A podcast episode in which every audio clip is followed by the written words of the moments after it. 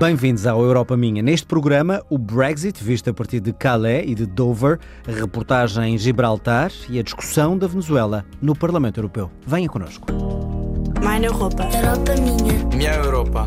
O Parlamento Europeu foi a primeira instituição da União a reconhecer Juan Guaidó como presidente interino da Venezuela. Os eurodeputados portugueses votaram na maioria a favor da resolução, mas houve também votos contra e duras críticas.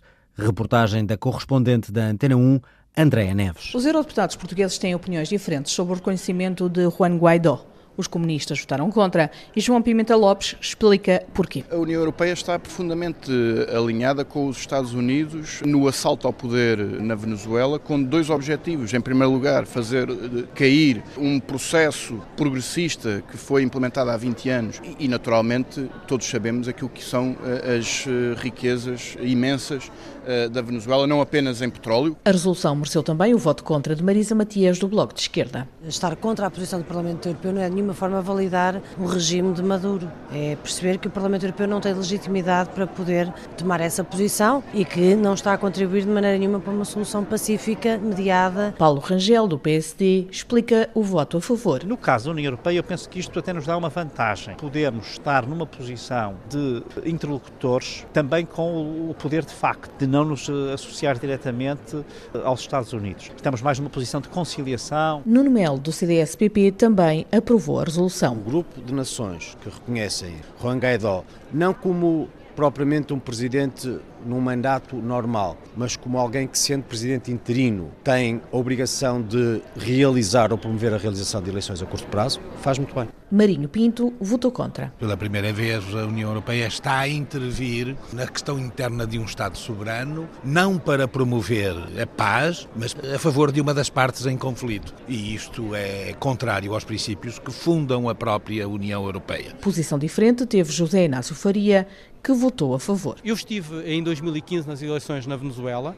As coisas aí pareciam que iam correr muito bem porque a própria oposição foi maioritariamente eleita e depois a partir daí, uns dias a seguir, tudo descambou. Retirado os poderes à Assembleia Nacional, eh, legítima, criação de uma, de uma Assembleia Constituinte, quer dizer, só irregularidades, inconstitucionalidades. Votos favoráveis chegaram também dos parlamentares do PS, Francisco Assis foi um deles. Nesta situação de exceção em que a Venezuela se encontra, a solução mais adequada é esta. É evidente que é uma solução que comporta alguma polémica, mas parece-nos ser a solução mais adequada porque é aquela que nos dá algumas garantias de que num futuro razoavelmente próximo se possam realizar eleições presidenciais. O assunto promete ainda dar que falar e os esforços diplomáticos da União Europeia devem intensificar-se nos próximos tempos.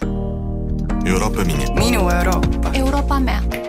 Calais, em França, é um ponto estratégico para a entrada de milhões de toneladas de mercadorias que abastecem o mercado do Reino Unido. Os cenários em caso de uma saída dos britânicos já estão a ser estudados, de forma a não interromper este importante fluxo comercial. Reportagem da correspondente da Antena 1 em França, Rosário Salgueiro. A cidade de Calais, estância balnear nos dias mais quentes, vive devagar no inverno. A agitação e a pressa só a encontramos perto do Porto, porta privilegiada de entrada de bens no Reino Unido. Abdelkader corre para tratar dos papéis da mercadoria.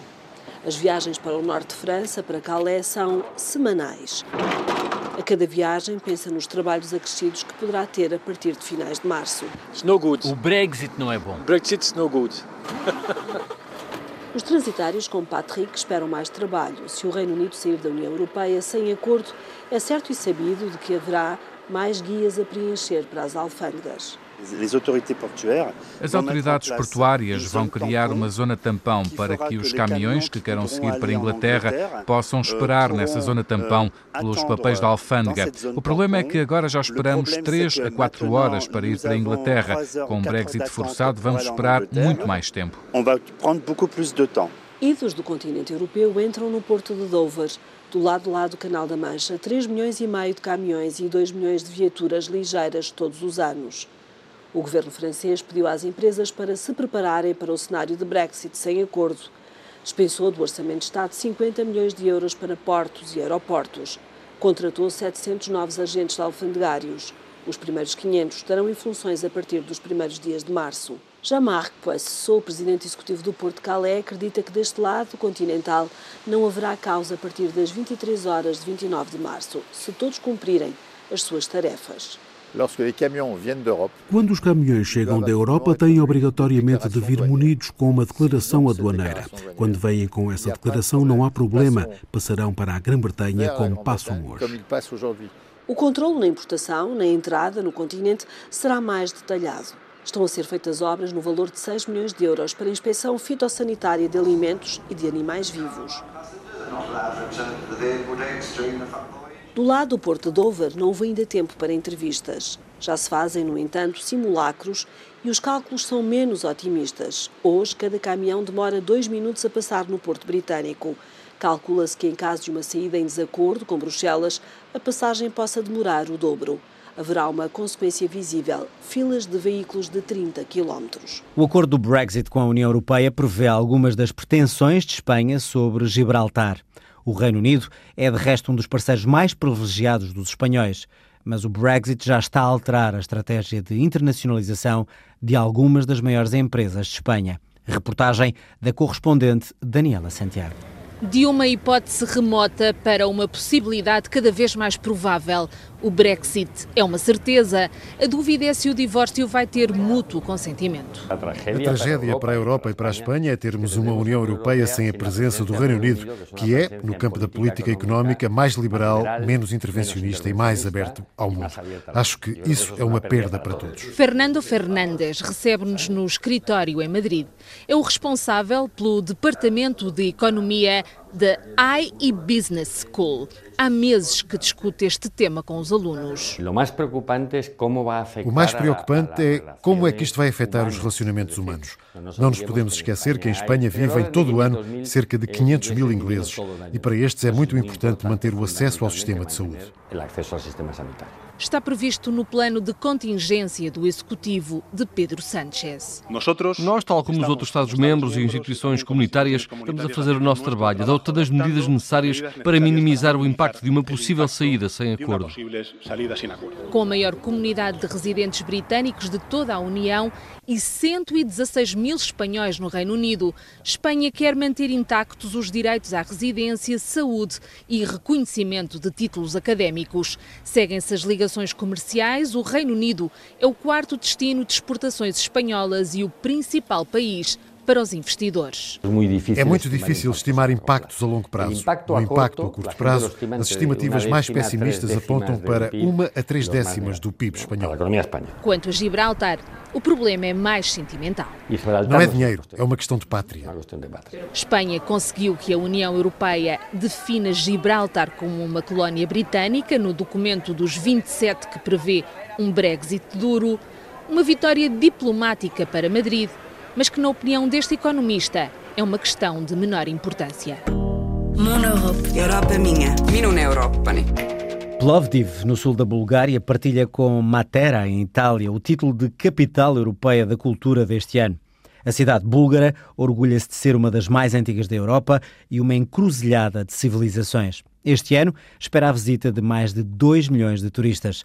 Reportagem de Ana Romeu.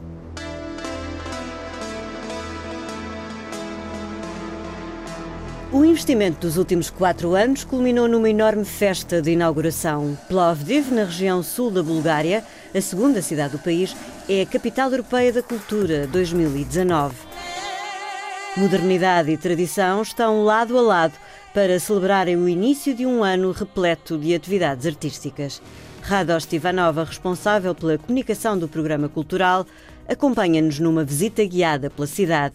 Começamos com as pinturas do Muro de Berlim, que estão expostas na rua. Este ano celebramos os 30 anos da queda do Muro de Berlim, por isso podemos ver aqui a única exposição itinerante que existe. Podem também ver alguns carros Trabant pintados, que também marcam a diferença entre a Europa Ocidental e a de Leste. Plovdiv é a cidade mais antiga da Europa, habitada desde o Neolítico.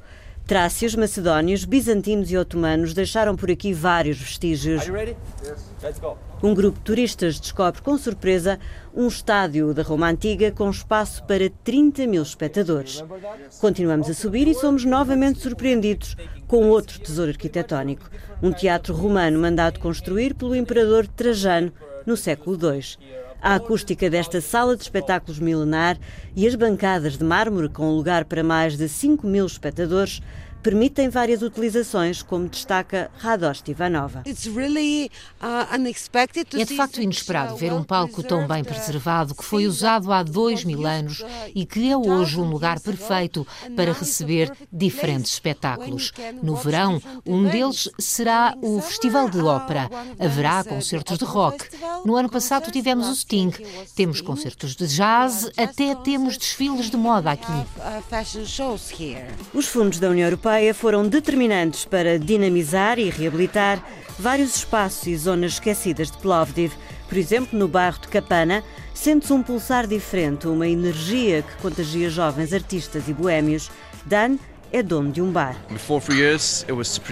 Até há três anos isto era praticamente um bairro de lata, mas depois tudo mudou. Abriram lojas de artesanato e cafés e agora é o bairro artístico de Plovdiv. Estão também aqui as startups, é o espaço de eleição para estar com amigos, o sítio da moda em toda a Bulgária. E mal o sol aqueça, são esperados 2 milhões de turistas. O desafio é dar a conhecer um destino invulgar e imbatível nos preços.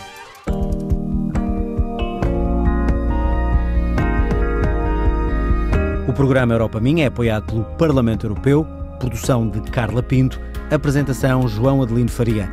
Siga-nos, como sempre, nas redes sociais em RTP Europa. Regresse connosco na próxima semana, como sempre, aqui na Antena 1.